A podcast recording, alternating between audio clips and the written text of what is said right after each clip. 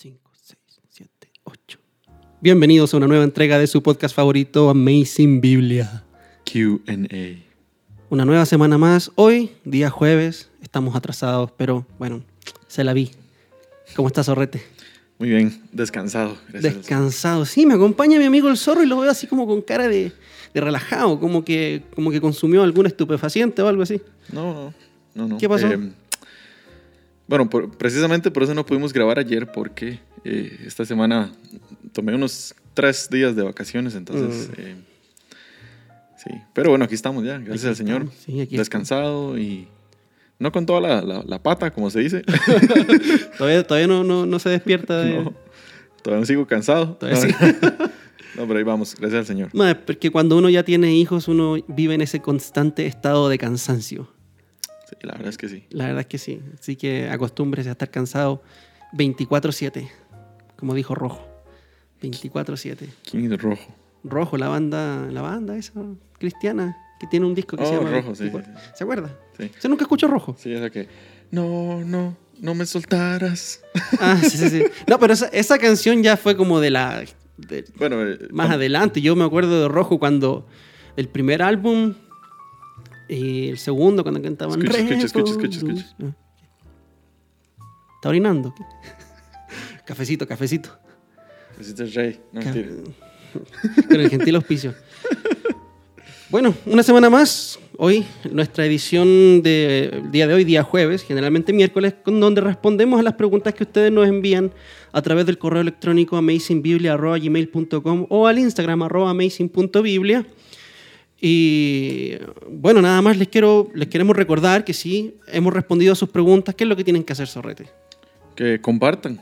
Compartan con los demás, que se suscriban al, al, al canal de YouTube. Ajá.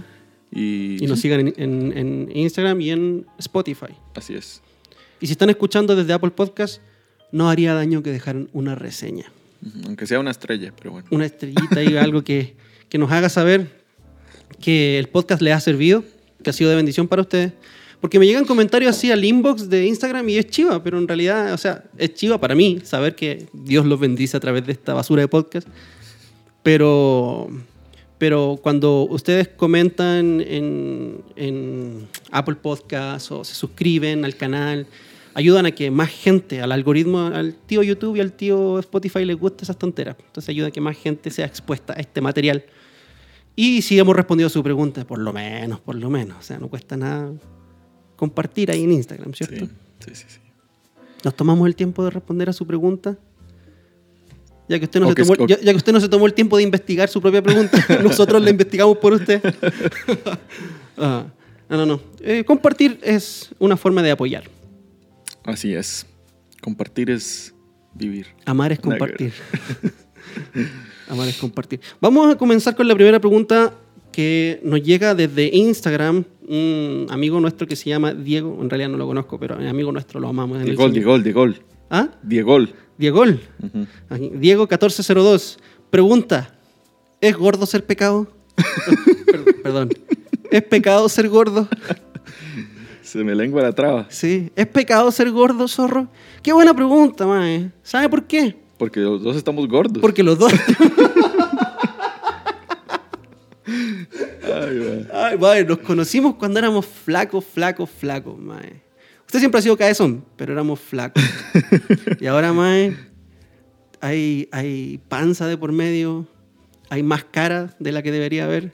Sí, sí. Sí. Ah, hemos crecido para los lados. Ajá, Hemos crecido como Jesús Para el frente. en estatura y en conocimiento, pero nosotros crecimos en estatura, digamos, horizontal. sí, sí. Eh, es gordo ser pecado. Ah, ¿Qué dice usted? ¿Zorro es pecado ser gordo? madre, yo creo que no. ¿No? O sea, gordo como tal, no. Ok, Porque pues, el pecado no depende de su apariencia física. ok. Ok. Es como es pecado ser feo. Bueno, sí. Ah. Pero. mm,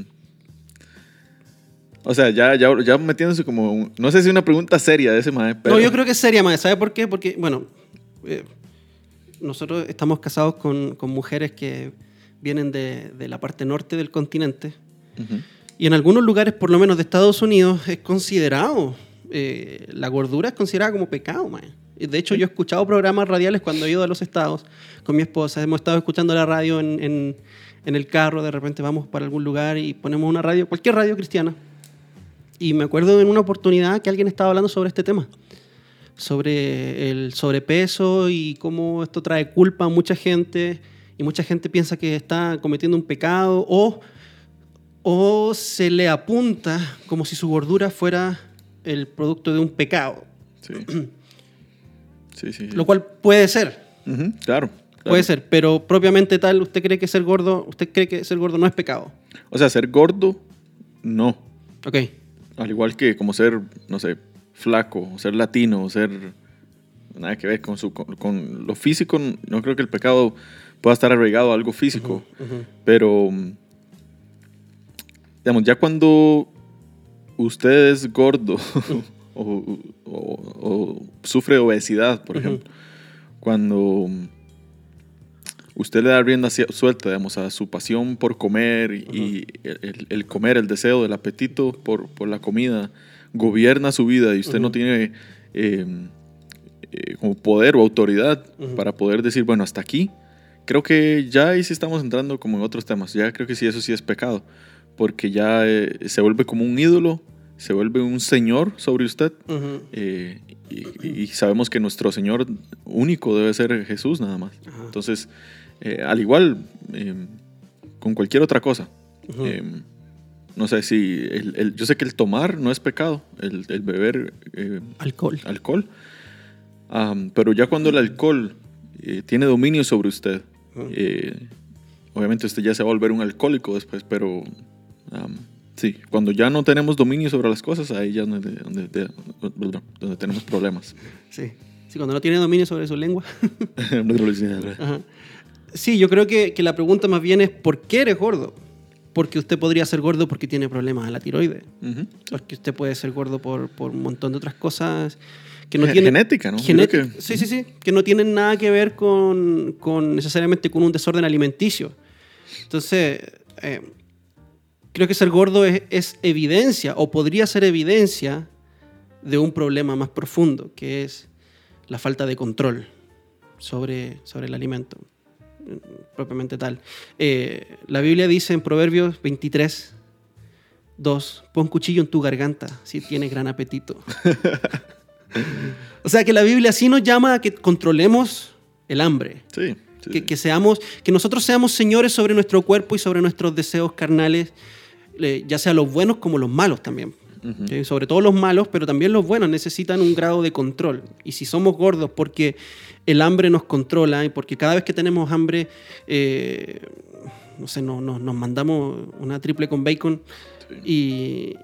O no necesariamente cuando tenemos hambre, sino cuando hay alguna preocupación o, Ajá, o nos ajá. sentimos ansiosos o algo, Ajá. buscamos la salida, digamos, en la comida. Ajá, como ah, buscar eh, paz y calmar la ansiedad a través de, de la comida. Mm, sí, interesante. Ahí, ahí sí ya estamos hablando de, de un- de otro problema. Yo creo que sí puede ser pecado, ¿entendés? Puede ser pecado, pero creo yo que, eh, bueno, lo es. Es un problema alimenticio y un problema psicológico que necesita ayuda, ¿cierto? Porque uno lo puede ver en el otro lado del espectro también con la anorexia Sí. y con la bulimia, que, que se manifiesta, yo creo que el mismo problema del corazón, pero se manifiesta en el otro espectro del, del péndulo, por decirlo así, donde las personas dejan de comer Sí. por una ansiedad o por una, por una autoevaluación que ellos hacen de sí mismos, pero que está, está mal hecha porque hay un problema ahí en la mente que necesita ser sanado. Sí. Y que eso se puede, o- a ver, creo yo que eso comienza por causa de un pecado, por el temor del hombre, por el que van a decir de mí si yo engordo un poco más. Eh, y Sí, es- por, por el- vanagloria también. Ajá. Por cómo, cómo yo me veo. Eh, sí, entonces. Pero sí, yo creo que puede, puede iniciar como pecado y ya después puede eh, ser, digamos, una condición mental. Eh, pero eh, eso es solo lo, lo- como el, el producto de. Pero pues sí, inicia como pecado. Entonces, Inicia como pecado. Sí. Creo que cualquier pecado, si uno lo practica lo suficiente, puede llegar a convertirse en un problema psicológico. adictivo. adictivo Claro, que es un problema psicológico, que es un problema que requiera, digamos, un tratamiento ya más profundo de consejería o incluso, yo no sé qué opina usted sobre la psicología, pero yo creo que es útil en varios Ujú. aspectos. Pero propiamente tal, ser gordo no es pecado. Propiamente tal. Sí, no. no. La pregunta es por qué es gordo. Ujú. Porque es un, un- un flojo que nunca se levanta, pasa todo el día tirado y que no hace ejercicio y come todo lo que le viene en gana cuando quiere y, y apa- y apacigua así sus, su falta de, de, qué sé yo, identidad o lo que sea a través de la comida. Claro, hay un problema ahí. Se manifiesta en gordura. Imagínese que usted tenga la genética de que nunca engorda, pero igual hace todas esas cosas. nunca engorda, pero igual come eh, por ansiedad y, y nunca se preocupa de su cuerpo. Eh, aunque no sea gordo, usted está cometiendo pecado igual. Sí. Sí, sí, estoy de acuerdo. ¿Y no hacer ejercicio es pecado? No, yo creo que no.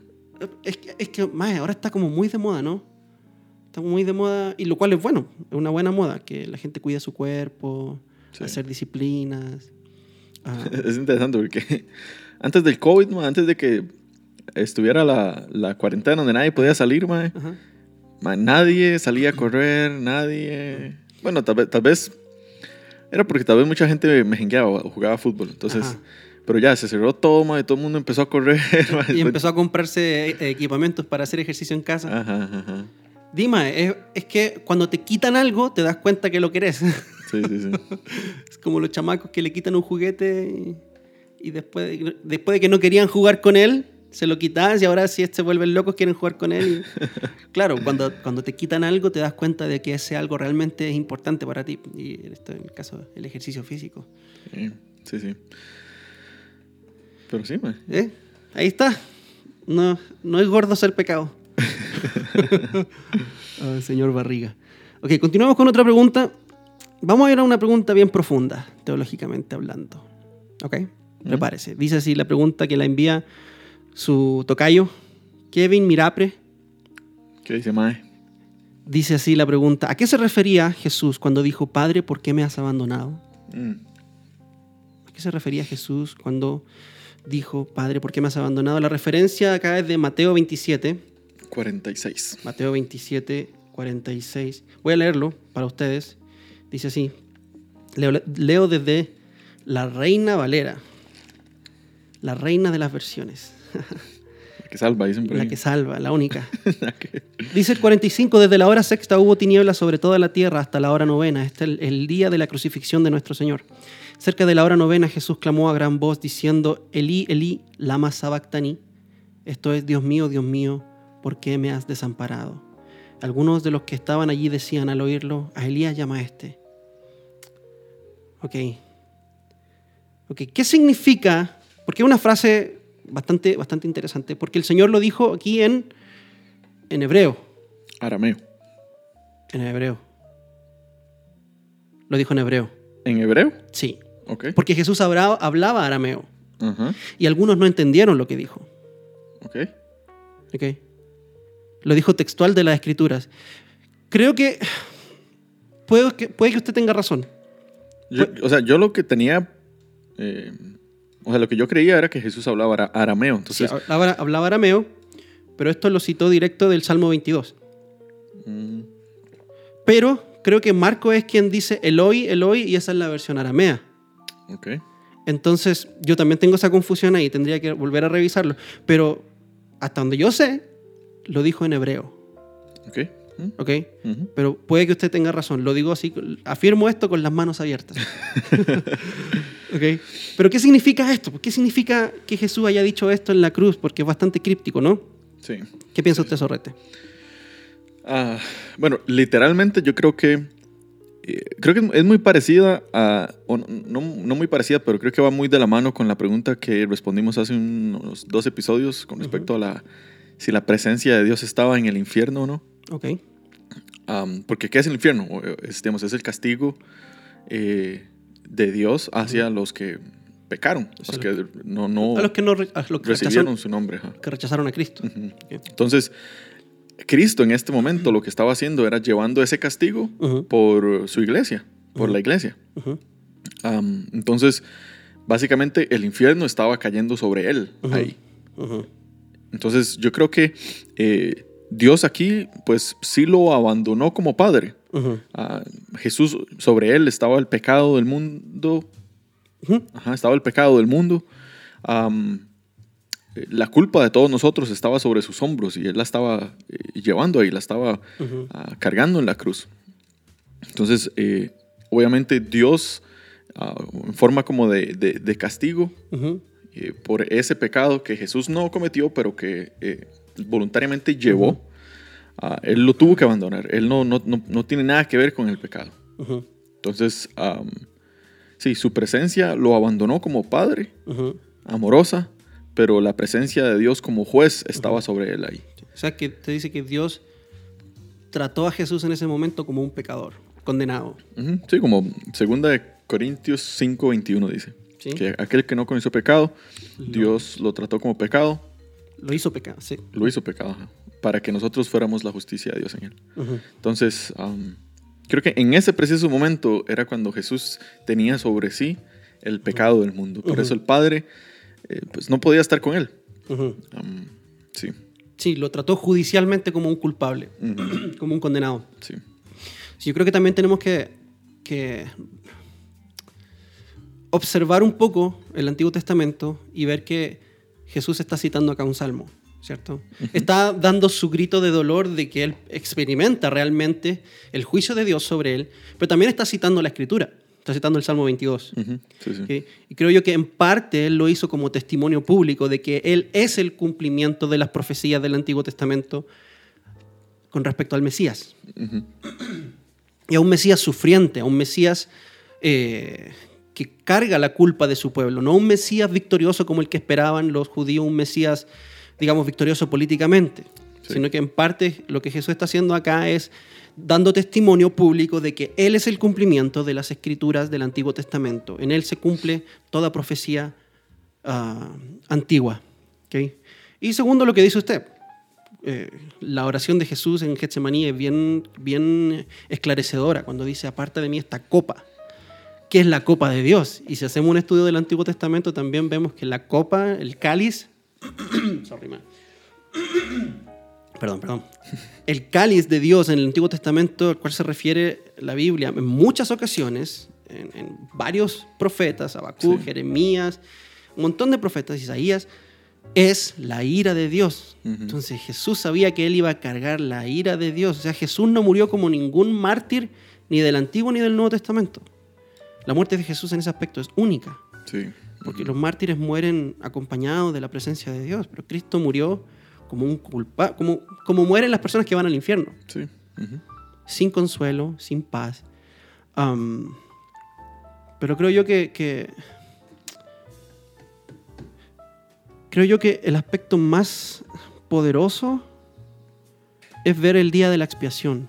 Esto creo que lo hemos hablado, yo lo he hablado mucho en mi iglesia, pero verlo a la luz del día de la expiación.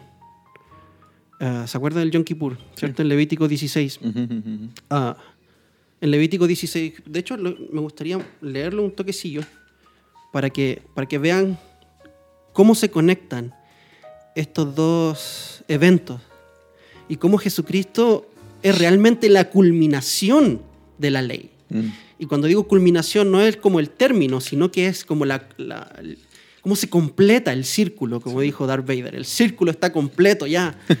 Eh, se- se- s- acá se puede ver Se consuma. se consuma. Acá se puede ver cómo la ley y los rituales de la ley encuentran completo cumplimiento en la persona y la obra de Jesucristo.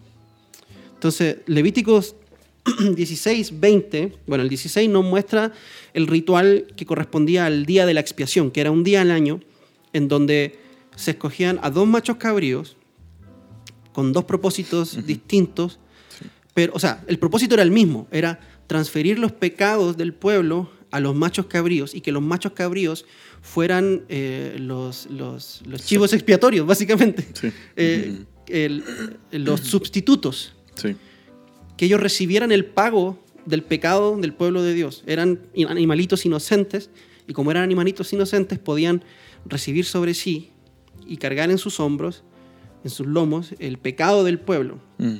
Entonces, el primer macho cabrío iba, iba a morir eh, degollado, partido en múltiples pedazos, su sangre derramada y puesta en el altar. Y es lo que hablábamos hace un par de semanas, de que es la imagen de que eso es lo que le debería pasar al pueblo Sí. por causa de su pecado.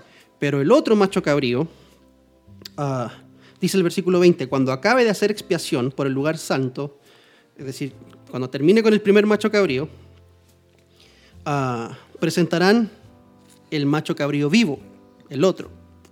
Y después Aarón pondrá ambas manos sobre la cabeza del macho cabrío y confesará sobre él todas las iniquidades de los hijos de Israel Mm. y todas sus transgresiones, todos sus pecados, poniéndolos sobre la cabeza del macho cabrío. O sea que se hacía un acto espiritual en donde se transferían Sí.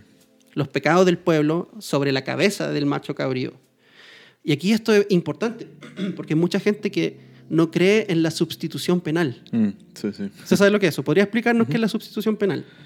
Es, am, por ejemplo, cuando hay alguien que es culpable Ujú.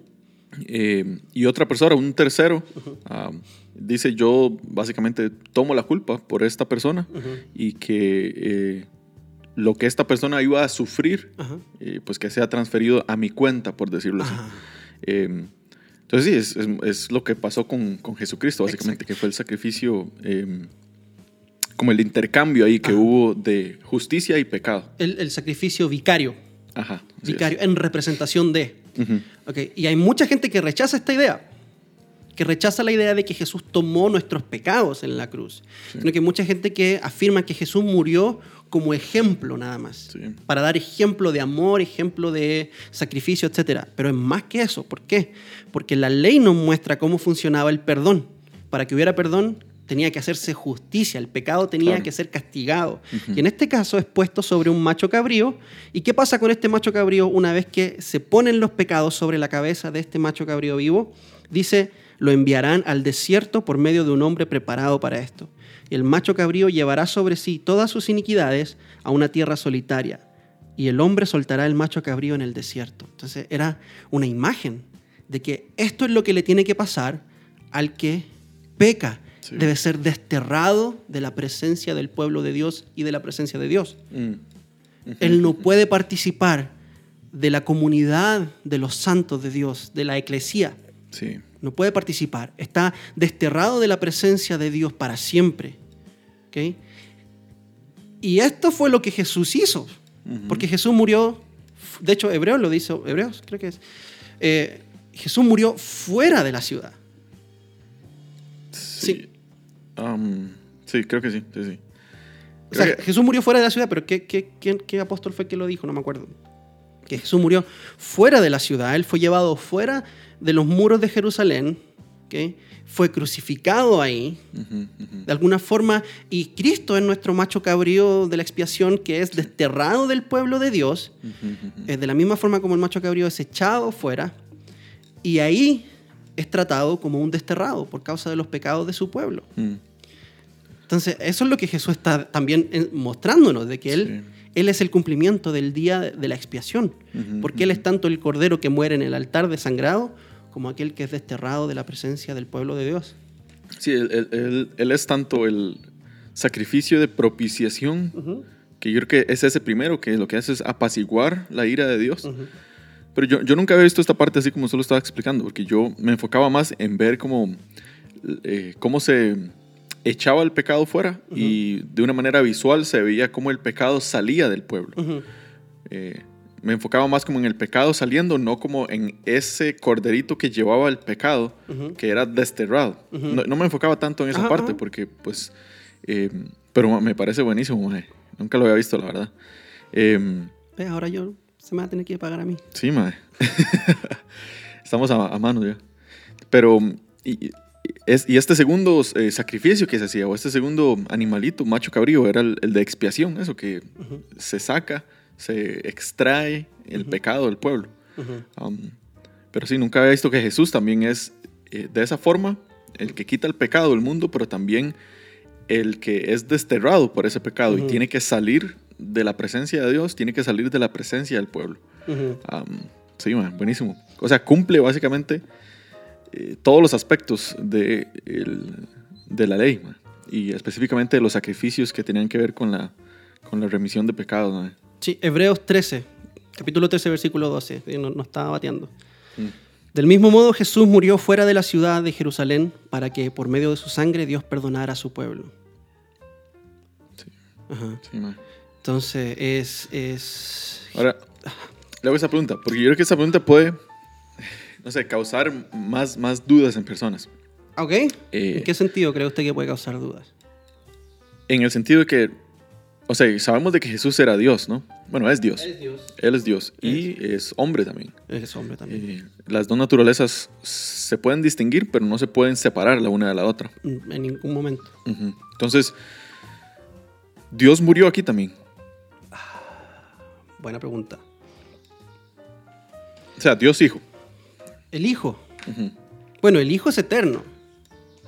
El Hijo es eterno. Ah, es que, ay, madre, que estamos caminando sobre hielo muy, muy delgado. Sí, sí, sobre Muy delgado. Pero yo, cáscaras de huevo. sí, madre, pero yo, digo, yo diría que no, el Hijo, el Hijo eterno no puede morir.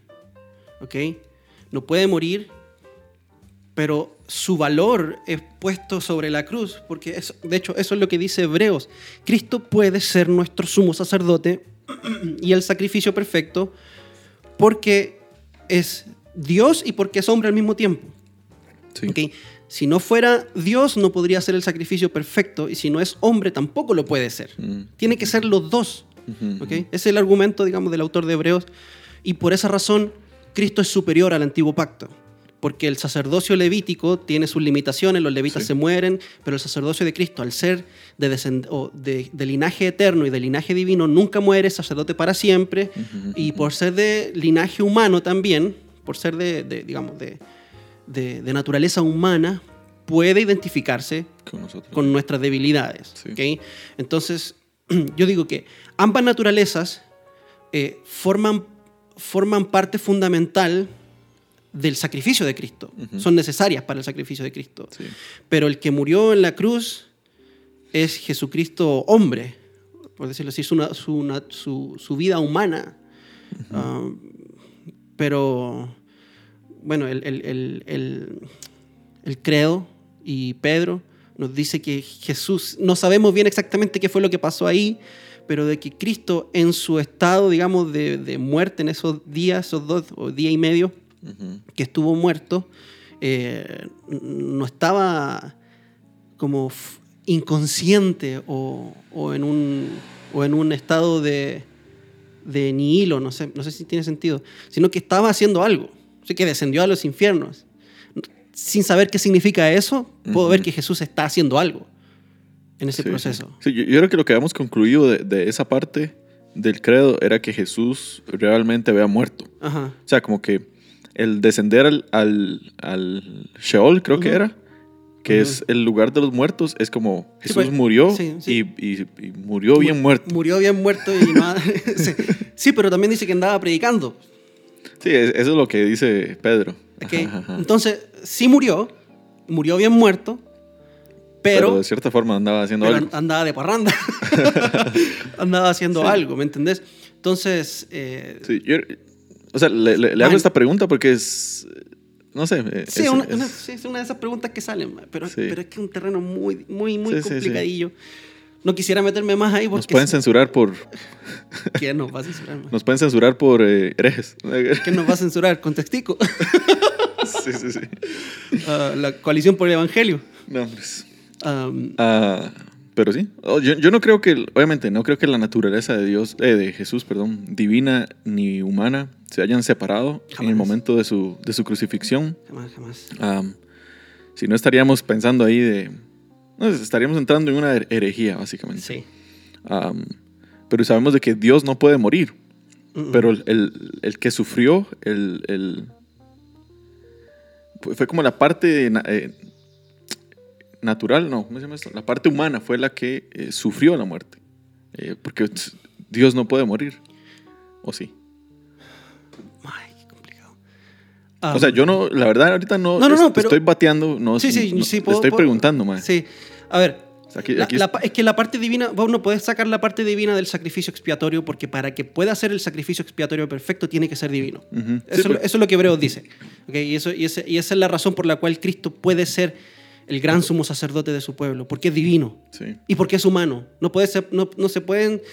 Dios cargó con nuestros pecados Sí, y sí. por esa razón nuestros pecados pueden ser echados a lo profundo de la mar. Sí, sí, sí. Sí, yo uh, creo que también veo, veo lo mismo porque me, me recuerdo mucho de en Génesis 15. Ujú, ¿Recuerda? Cuando Dios confirma el pacto a Abraham ujú. Ajá. y Dios le dice a Abraham, mira, tráigase estos animalitos, pártalos por la mitad. Y eh, eso era como una forma de sellar un contrato, por Ajá, decir así. ajá. Las personas que pasaban por en medio de los alemanes descuartizados, Ajá. al final de su caminata, vemos, por en medio de los animales, decían, bueno, la parte que no cumpla eh, las, eh, las estipulaciones del pacto, que le pase lo mismo que a estos animales. Y pues sabemos que en Génesis 15, el único que caminó por ahí Sí. fue Dios, Dios. ajá, en forma de una llamita de fuego. Sí, le puso un batazo en la cabeza a Abraham, A y lo Abraham. puso a dormir. Entonces, básicamente, eh, digamos, de las promesas que Dios le dio a Abraham, que era la promesa de la, de la nación, la promesa de la tierra y la promesa de la bendición, Ujú, ah, él dijo, mira, si, básicamente, si yo no cumplo ninguna de estas, ujú. o a pesar, obviamente Dios iba a cumplirlas todas, Ujú. pero él iba a llevar también la culpa de, eh, Del pueblo del infiel. pueblo. Ajá. Ajá, Entonces fue- Dios fue el único que pasó por en medio de los animales. ajá. Y él dijo, mira, eh, yo obviamente voy a ser fiel, ustedes no van a ser fieles probablemente, entonces eh, me va a pasar lo mismo a mí que a estos animales por culpa de ustedes, Sí, básicamente. sí. Entonces yo creo que yo creo que sí Dios pues tuvo que haber tuvo que haber muerto, Dios murió. cierta forma. O sea, ok, yo no lo pondría así, pero lo que yo sí diría es lo que dijo el, el- el centurión romano. Verdaderamente este eh, hombre era un hombre justo, era el Hijo de Dios. No, no, no sé si yo diría necesariamente Dios murió en la cruz, pero sí diría que aquel que murió en la cruz es verdadero Dios. de es lo mismo. Eh, pero de alguna forma más mejor puesta tal vez, más, teologi- sí, más sí. teológicamente o más sanamente puesta, sin yo tener que meterme en un terreno muy delicado. Eso, eso es lo que yo diría. Aquel que murió en la cruz es verdadero hombre y es verdadero Dios. Sí. Es el Hijo de Dios, es el Dios encarnado y murió por su pueblo murió por su iglesia, murió por, por, por su pueblo del Antiguo y del Nuevo Testamento, por sus pecados pasados, presentes y futuros. él es el cumplimiento de los sacrificios de la ley, de todo sacrificio que se realizó en el antiguo pacto, y por causa de eso ya no es necesario presentar Sí. ah, sacrificios eh, en, en un altar, y por lo tanto Dios confirmó eso en el año 70, destruyendo todo, destruyendo todo el sistema levítico ah, por medio de- del Imperio Romano. Ujú. Eh, Sí. ta, ta, ta. Bueno, ma, creo que es algo que, que tengo que seguir investigando. ma. Sí, ¿no? Ma, es que, como dice Paul Washer, ma, eh, en el Evangelio hay suficiente hermosura para una vida completa de poesía, de, de piedad y de canciones y de, y de componer eh, cosas hermosas. Eh, aquí en la tierra no vamos a alcanzar a, a rascar la superficie de, de las glorias, Sí. De las glorias del Evangelio. Y este es el Evangelio. Sí, sí, claro. Cristo muriendo por los pecadores. eh, y, y por eso a mí me da, lo decía un- hace un ratito, me da tanta tristeza que mucha gente que niega el sacrificio expiatorio, vicario, sustituto de Jesucristo Ujú. en favor de nosotros. Cristo no murió solamente para darnos un ejemplo. Cristo murió porque tenía que morir para que pudiéramos nosotros ser perdonados. Tenía que, alguien tenía que derramar su sangre. Sí, sí, sí. Sí, eso me, me- me recuerda al, al libro que yo creo que ya lo había mencionado, mencionado el de... eh, uy, madre, se me olvidó este madre, el nombre de este señor. John Stott, No, no, no, es, es como por ahí del siglo XI. del siglo XI. Eh, el libro se llama ¿Por qué Dios se hizo hombre? No me acuerdo. Eh, aquí lo busco. Eh, Y, él, y él- él- básicamente lo que este muchacho decía, o este señor, perdón, decía, era mm, Anselmo de Canterbury. Era. Mm. Cur Deus humo. Homo. Eh, razón, sí, tiene razón. lo que él decía era, mira, la, la deuda que el hombre tiene que pagar es una deuda ah, es una deuda que no tiene... Es una deuda eterna. Eh, por el hecho de que eh, eh, eh, y mucho de lo que él decía es, mira, si, o como su, su argumento era, mira, si yo vengo aquí, no sé, y yo le pego a Gonzalo, probablemente Gonzalo vaya a la, a- a- la policía y me Ujú. metan a mí, no sé, un par de días a la cárcel. Ujú. Si yo voy y le pego a un diputado, probablemente el Ujú. diputado pues va a ir a la, a la cárcel ahí y a la policía y me van a meter, no sé, unos cinco años. Ujú. Pero si yo le pego al presidente de Costa Rica, la sentencia va a ser más grande Sí, y así sucesivamente, ajá, ajá, ajá. dependiendo de la importancia tal vez o del, eh, sí, de la persona. Si yo le pego a, a, no sé, a, a- al presidente de los Estados Unidos, probablemente... Sí, es la importancia de la persona la- contra la cual usted está pecando. Ajá. Ujú. Entonces, el castigo va a depender del valor de la persona. Ujú. Entonces, nosotros hemos pecado en contra de alguien que su valor es Eterno. eterno, que no tiene, no tiene fin. Entonces, para que nosotros podamos pagar eso, necesitamos Una eternidad en el infierno. básicamente. Entonces, nosotros, y, y- y Dios lo que requería era perfección para poder pagar eso. Y ninguno de nosotros vamos a poder pagar eso porque ninguno de nosotros somos perfectos. Por eso necesitábamos alguien que era perfecto, o sea, Dios mismo, pero que pudiera venir en representación de nosotros como hombre. Sí, sí, sí, sí. Para, Entonces- poder, para poder representarnos. Ajá, ajá, ajá. Mm, Entonces, eh, el único que podía salvarnos, digamos, utilizando ese, ese argumento como un poquito filosófico, era eh, Cristo, porque Dios Cristo es hombre. Dios y también hombre. Dios hecho hombre, sí. Entonces, Sí, sí, sí, me acuerdo de... de- bueno, Paul Watcher mismo hablaba en, en un, en, un- en el mejor sermón que, que existe en la vida. Eh, él decía que estaba, haciendo una, estaba dando una charla en una universidad y un muchacho le pregunta, ¿cómo es posible de que un hombre pueda sufrir por un periodo de horas, por unas cuantas horas, y pagar por el pecado de toda la humanidad? Ah, ¿Cómo es posible eso si Dios es tan santo? Entonces, él le responde y le dice, es que ese hombre que está en la cruz, tú toma todo lo hermoso de la tierra, toma cada animalito, cada, cada pájaro que canta, cada nube, cada rayo de sol, todo aquello que es hermoso, todo lo que canta, todo lo que hace poesía, todo que es bello, bueno y hermoso, ponlo todo en una balanza y pon al otro lado a Cristo. Y Cristo pesa más que todo eso porque el valor de Cristo es eterno. Por eso Él puede entregar su vida por seis horas, sufrir en la cruz y pagar por los pecados de todo aquel que cree en Él. Porque el valor de aquel que se presentó como ofrenda y sacrificio es eterno. Mm, Es como pagar una deuda con una gema que vale, vale todo. ¿Me? Sí. Vale, es eterna, su valor es eterno. Ah, ese es Cristo. Puede pagar lo que Él sea porque Él es Dios y, y puede hacer ese sacrificio, pero también es hombre y puede hacer ese sacrificio en favor de los hombres por lo Mm. mismo. Que, que él- ay, mae, sí, mae, que me dan ganas de llorar. sí, sí. De hecho, en esa, en, en esa prédica, él, de- tra- después de que este madre le hace la pregunta, le dice, muy buena pregunta. Now, sit and listen. Le dice, Sí, sí, sí. Lo- sit down and listen. Tú me hiciste esta pregunta, como dice, lo, lo planeaste para hacerme mal, pero el Señor lo planeó para bien. Sí, sí. Now sit down. Sí, con una cara de loco. Cállese y escuche lo que le voy a decir. Ok, avancemos, avancemos. Dale, dale. Siguiente pregunta. La siguiente pregunta nos la envía ah, Rodrigo, Rodrigo-P73, y nos pregunta lo siguiente, nos pone un caso hipotético.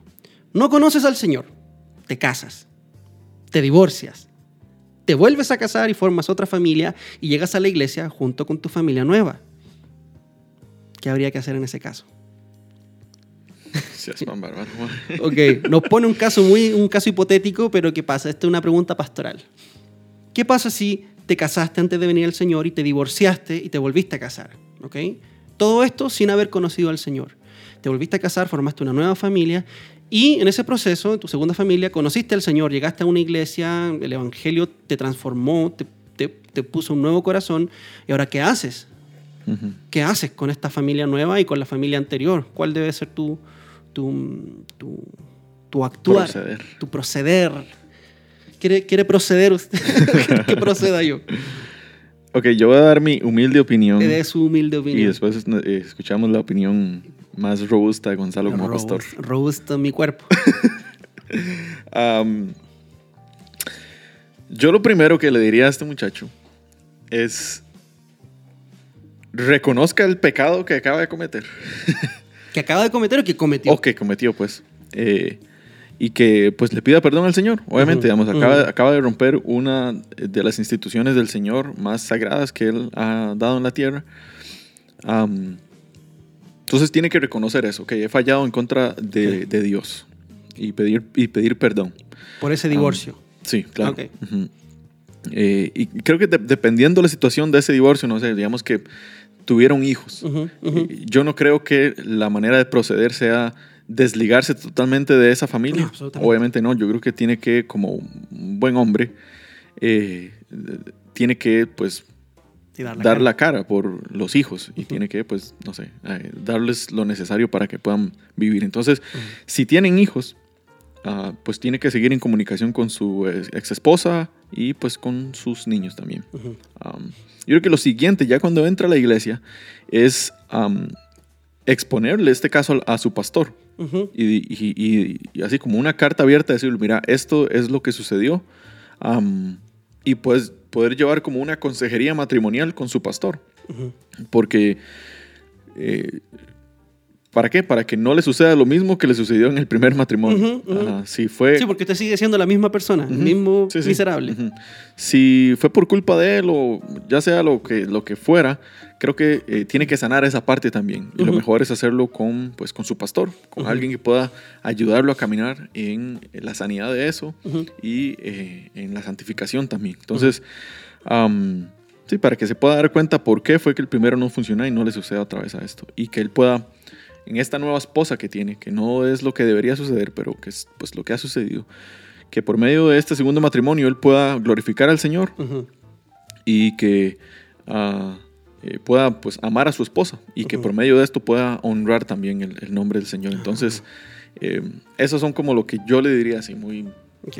Sí, o sea, obviamente yo no me voy a poner a decir eh, todo esto y lo otro porque es un caso hipo- hipotético, Sí. pero vamos, si es una realidad para este señor o para alguien que él conoce, eh, esto es lo que yo diría, vaya y reúnese con el pastor de la iglesia O los pastores. o los pastores de la iglesia y expóngales el caso.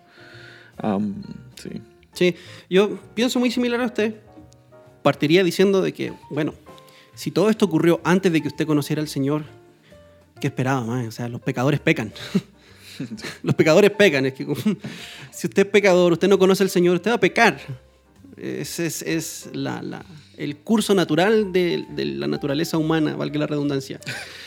Ah, y entre esas cosas están los fracasos matrimoniales, que son producto del pecado y se consuman con un pecado aún peor que el divorcio. Entonces, si usted no conocía al Señor y se divorció, es, no, no me sorprende para nada, Mm, porque, insisto, los pecadores pecan. Pero esto es lo hermoso, que el Señor nos encuentra donde estamos. Ahí es donde el Señor sale al encuentro nuestro, exactamente en donde estamos. Y Él no espera que nosotros estemos en una mejor condición para, para salvarnos. Él, Él nos salva de nuestro pecado. De hecho, eso es lo que Pablo dice en 1 Corintios, capítulo 6, versículo 9.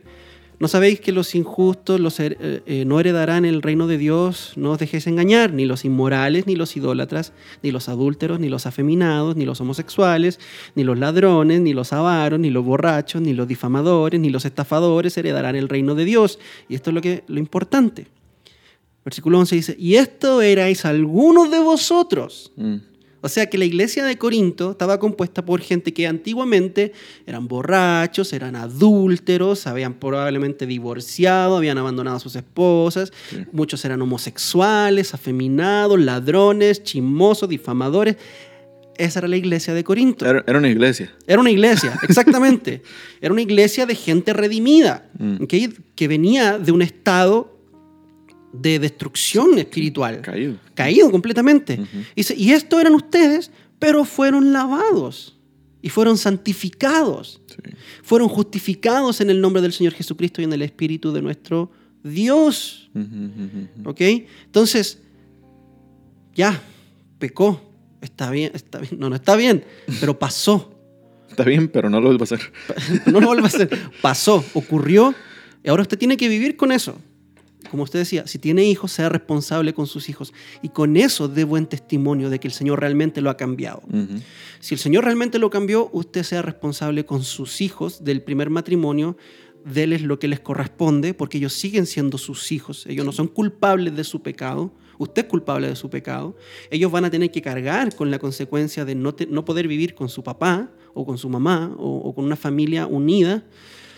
Ah, pero usted, aún en esa condición en donde el Señor lo encontró, usted puede eh, dar testimonio de lo que Dios ha hecho en usted. Claro. Y segundo, no se divorcie de su segundo matrimonio. No lo haga, porque Dios sigue odiando el divorcio. ¿Ok? Usted lo que hizo antes de conocer al Señor, lo hizo antes de conocer al Señor. Las cosas viejas pasaron y aquí todas son hechas nuevas. ¿Ok? Y si usted llegó al Señor con un nuevo matrimonio, conserve ese matrimonio, utilice este matrimonio para hacer la imagen de Dios en este matrimonio, es Así decir, es. Para hacer, para representar a Cristo como dice Efesios capítulo 5. Usted representa a Cristo, pero recuerde, no se divorcie de su segundo matrimonio para volver al primer matrimonio, porque ahora el Señor, no, no, no, el Señor odia el divorcio. Malaquías 2.16. Eh, puedo estar sacando de contexto un poco ese pasaje, pero, pero el Señor odia el divorcio, lo odia. ¿ok? Sí. Entonces, no se divorcie. Y lo que decía Kevin, eh, busque cómo no fracasar en este nuevo matrimonio. ¿Qué hizo mal? Con la ayuda de un pastor, de un consejero, de varios ancianos y conectado a una comunidad local. Sí. Ok. eh, ¿Sí? ¿Zorro? ¿Algo más? Eso es, ma. Eso es. Ok, tenemos, tenemos una pregunta más. Ma, esa está buena. ¿Esta está buena? una pregunta más que también tiene que ver con el ámbito familiar y también una pregunta pastoral. Lo pregunta Pili-9 Lo. Eh, nuestra hermana Priscila. Pregunta como pastor, o como pastores o ancianos, ministros del Señor, diáconos. ¿Cuándo debe un padre aplicar la vara? Es que la vara. ¿Qué- ¿Cuándo se debe aplicar la vara? Yo digo siempre. Dele, No, no. dele, Gonzalo. ¿no? Eh, ¿Cuándo se debe aplicar la vara? Yo creo que se refiere a, a los consejos que da um, Proverbios, ¿cierto? Proverbios, ujú. Proverbios 29, por ejemplo, dice, la vara y la reprensión dan sabiduría, pero el niño consentido avergüenza a su madre. Eh, Proverbio 22, 15 dice, la necedad está ligada en el corazón del muchacho, más la vara de la corrección lo alejará de él. Eh, Proverbios 23, 13 dice, no rehuses corregir al muchacho, porque si lo castigas con vara, no morirá, lo castigarás con vara y librarás su alma del Seol, o sea, de la muerte. Y así, varios proverbios hablan acerca de corregir a los muchachos con vara, Sí. o sea, a, a chancletazo limpio, en el contexto, digamos, contextualizándolo, Sí, sí. América Latina, a chancletazo. Ajá, no, Con la chancla, sí. O, con el- me decía mi, mi, mi mamá que, Con el ella- palo de escoba. no, que le- les daban con el cordón de la plancha. Y, porque el cordón de la plancha se quitaba y esos cordones pesados, son, son, Claro. son, son pesadas esas cuestiones. Y con eso les daban. Más, a mí nunca me dieron con, un, con, con faja, que yo me acuerde. Ma, yo, la única vez que recuerdo que, ma, que me dieron duro, ma, fue cuando mi abuelo estaba limpiando, yo no sé qué estaba haciendo, no recuerdo muy bien, ma, pero algo hice, ma, una, una caballada con mi prima. Ma, antes, mi abuelo, bueno, yo no sé cómo se llama esto en, en Chile. yo pensé que decir, no sé cómo se llama mi abuelo. Nada, nada. Pero, eh, digamos, él tiene un machete y el machete tiene, eh, se, se guarda en algo que le dicen la cubierta, que es una... La funda. sí, que- bueno, no sé, que es algo de, de cuero. Ajá. Entonces, ma, el mae, cuando se enojaba mucho, eh, se volvía loco, obviamente. Y, ma, y le pegaba a todo el mundo con esa vara, con la cubierta. Ok. Ma, esa vara duele. A los nietos. Sí. Uy. Entonces, ma, o- obviamente me lo gané, porque es la única vez que yo recuerdo que me pegaron como, como nunca antes me habían pegado en la vida. O tal vez veces me han pegado tan duro que... Se le olvidó. Me, me- me borraron la memoria. no, no. Pero, ma, esa vez sí, sí, me dolió mucho. ¿Qué hizo? ¿Pero qué hizo? Cuente. Ma, no recuerdo. O sea, que le pegaron tan duro que se le olvidó, definitivamente. O seguro me han pegado tantas veces que no, no recuerdo ya. No, creo, si no me equivoco, era que él estaba como pintando algo eh, en la casa ma, y yo andaba corriendo por ahí, pum, regué el bote de pintura y pff, seguro todo se cayó en la... Ah, a mí mi papá me jalaba las orejas. Yo lo odiaba. Lo odiaba por eso. Con razón. Con razón tengo las orejas tan grandes. No, mi papá me jalaba las orejas y yo odiaba que hiciera eso, porque, porque me, me, me, me hacía, me dol- me Obviamente, ese era el punto, que doliera, ¿no? Sí. Y mi mamá me dio un par de cachetazos así en la cara. Cachetazos. Pero Sí. ya, ya tenía que haber sido más grande, ¿no? Eh, bueno, ¿Pero por qué? eh, di por, por, por decir, fal- por faltar el respeto, am, por decir groserías una vez, cuando era niño, eh, por, por jugar con fuego. Por, Um, por ser choclo. Por ser chacla. Sí, pero, pero aquí está la cosa, aquí está la diferencia entre una... Porque yo me acuerdo si, y, y- y si mi mamá está escuchando eso, mamá, te amo y todo, pero hay una diferencia entre disciplinar piadosamente y disciplinar ya porque estás enojada o enojado, Sí. ¿cierto? Y a mí me acuerdo, yo me acuerdo que a veces mi mamá me daba, no porque me quería disciplinar, sino porque ella ya estaba enojada conmigo, estaba frustrada. Entonces, su, su, su, su castigo no era para disciplinar, sino que era para ella sacarse de encima esta frustración que yo le producía. Sí. Y eso es distinto, eso, eso es pecado. Sí, Eso, claro. eso es pecado. Lo- Los, los padres no debemos hacer eso. Ah, no debemos exasperar a nuestros hijos, sino que debemos disciplinarlos con amor. Mm, ¿ok? ¿Y cuándo se debe aplicar este, esta disciplina? Bueno, cuando el niño puede entender la disciplina, cuando la puede entender. Sí. Usted le pega cuando tiene un año, no tiene idea el chamaco qué es lo que usted está haciendo.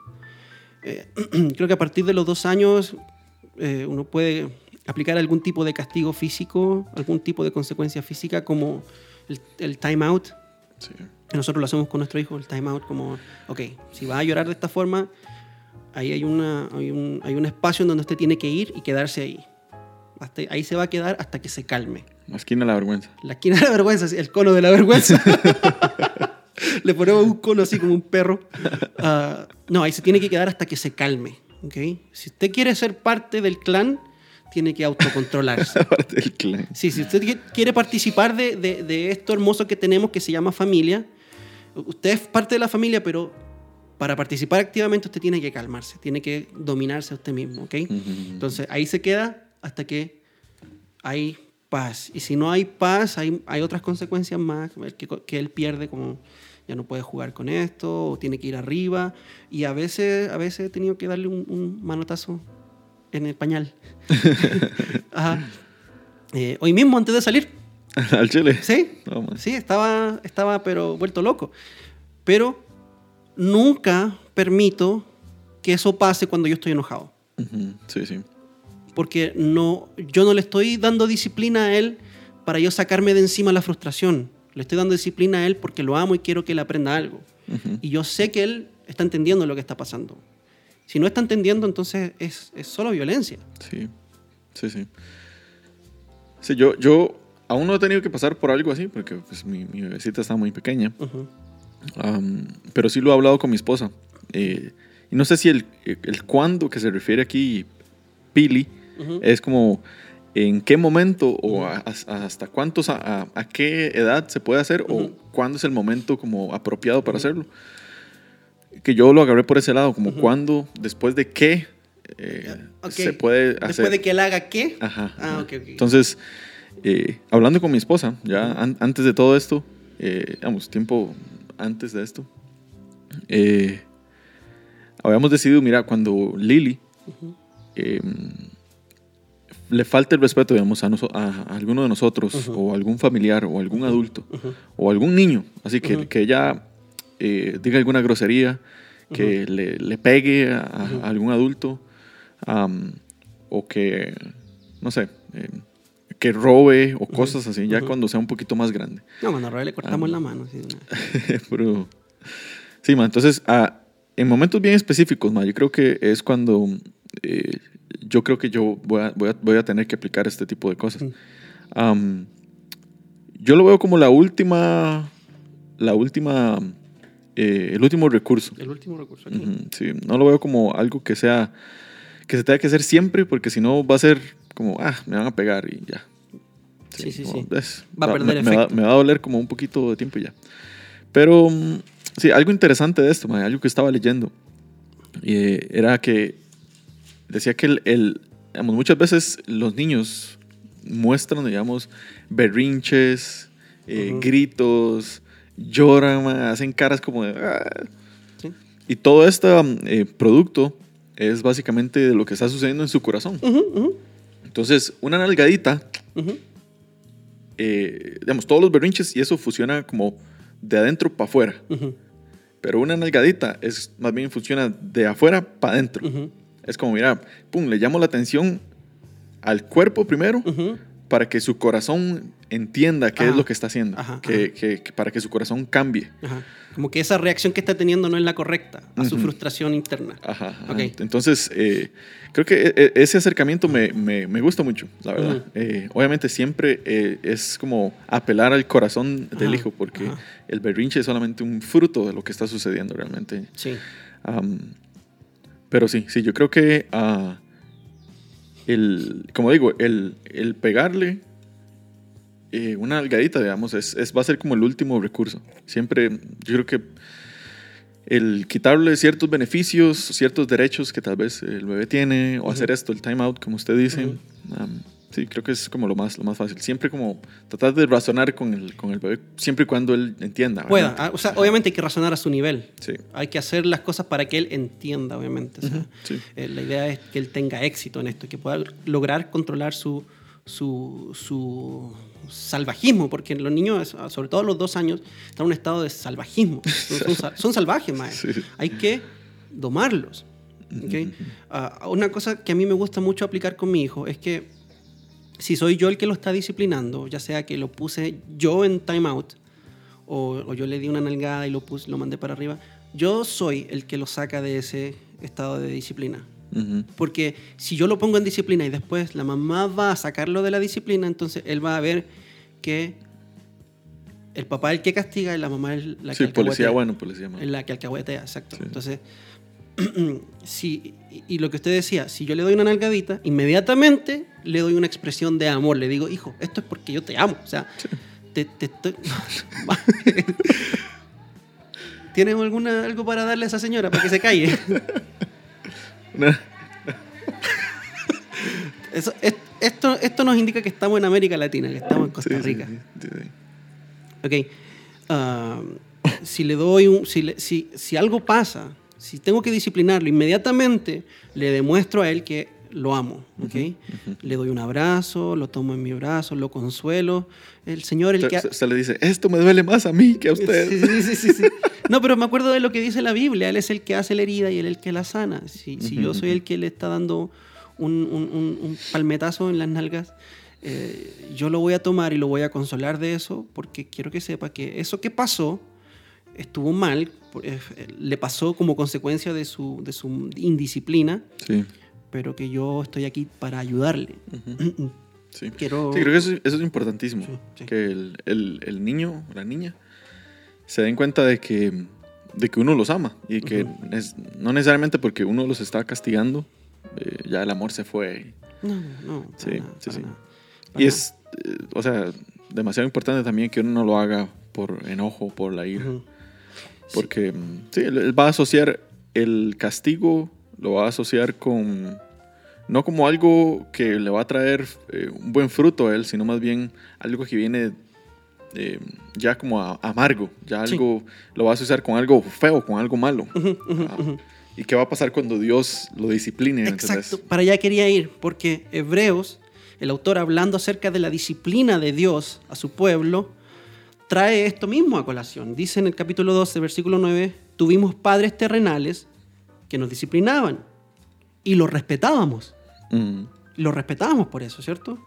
Con cuánto más razón no estaremos sujetos al Padre de nuestros espíritus y viviremos, porque ellos, nuestros padres terrenales, nos disciplinaban por pocos días como les parecía, o sea, de acuerdo a lo que ellos sabían hacer. sí. ¿ok? Por eso usted tiene que perdonar a sus papás si le pegaron mucho cuando eran chicos, porque eso lo hicieron producto de su ignorancia.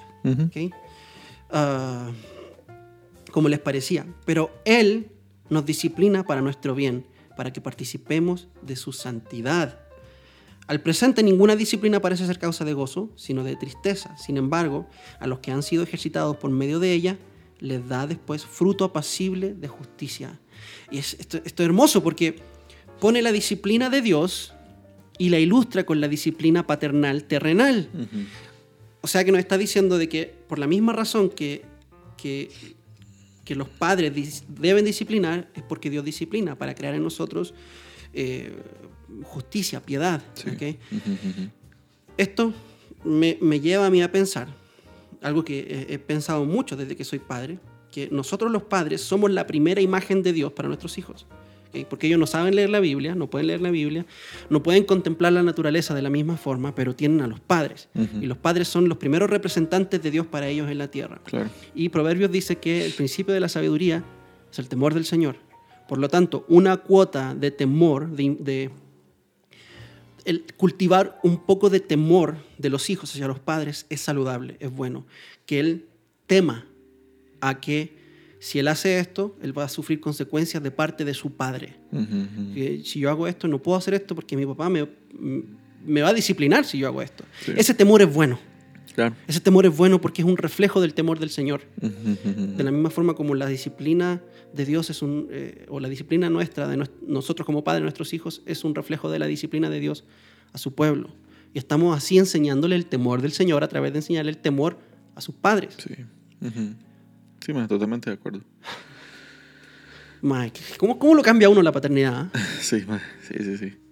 Y la verdad es que cada etapa la va cambiando uno, ma. Ahí se va haciendo uno más, Sí. más sabio. Y, y- y no estoy diciendo que las niñas no tengan este problema, pero los niños son especialmente más salvajes. Son, es por la naturaleza. Como Dios nos hizo. Sí. Somos distintos, el hombre y la mujer. Los niños necesitan un poco más de atención en este aspecto y sobre todo que la disciplina venga de sus padres. Eh, yo no quiero seguir hablando de esto más. No, en serio, me, me acaba, me, me- me- acaba de, de, de hacérseme un nudo en la garganta. Y, y siento que si sigo hablando sobre este tema voy a terminar. Voy a terminar. eh, eh, hoy, hoy ha sido como muy sentimental para usted. Al inicio iba a llorar también. Ma, es que, bueno, primero porque la palabra del Señor y el Evangelio de Cristo es, es glorioso. Eh, yo veo mis pecados más y veo cuánto el Señor me ha perdonado y, y me sigue perdonando. Y, y, y obviamente Sí, y veo, veo quién soy yo, y, y lo que el Señor ha hecho por mí. Y no tiene sentido en mi mente, mae. Que el Hijo de Dios murió por mí. Cuando me miro al espejo todas las mañanas, lo que veo es una persona miserable, mae. Pero a, a quien Dios le ha dado valor por la sangre de su Hijo Jesucristo. Y, y la gracia es tan grande. Mm. Veo que realmente, o sea, no lo digo quejándome. ¿Quién soy yo? Claramente, por eso es gracia. Sí. Y ahora hablando sobre esto, más sobre la paternidad, veo a mi hijo crecer, eh, su frustración hoy en la mañana. ¿Qué más quisiera yo poder quitarle esa frustración y llevarla sobre mí?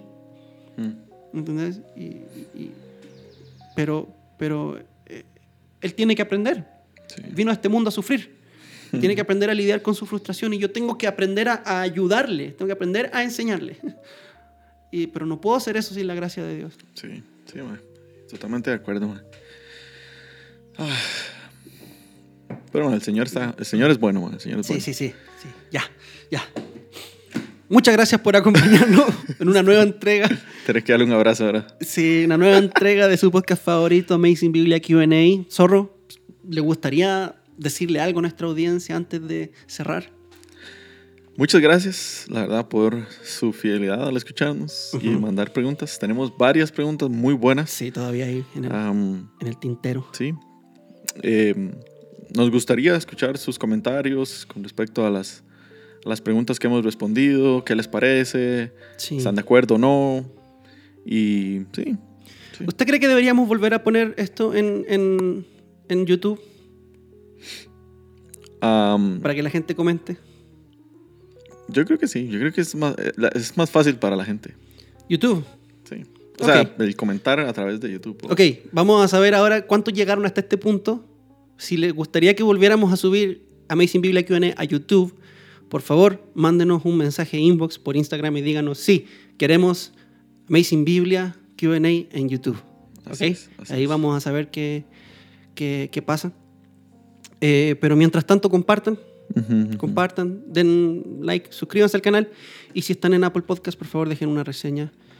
Yo les agradezco también por estar con nosotros Sí. y sigan mandándonos sus preguntas al correo electrónico amazingbiblia.gmail.com o al Instagram arroba amazing.biblia. Un anuncio, sí, eh, no, no pagado ¿Qué? por Callum Nuntius. ¿Qué? ¿Qué pasó? Nada, nada, espérate.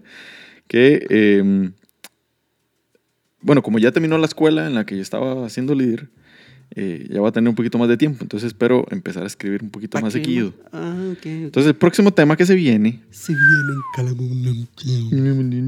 eh, va a ser con respecto a Jeremías am, 31, creo que si no me equivoco, cuando, cuando habla acerca de que Dios va a escribir su ley en nuestros corazones. Ok.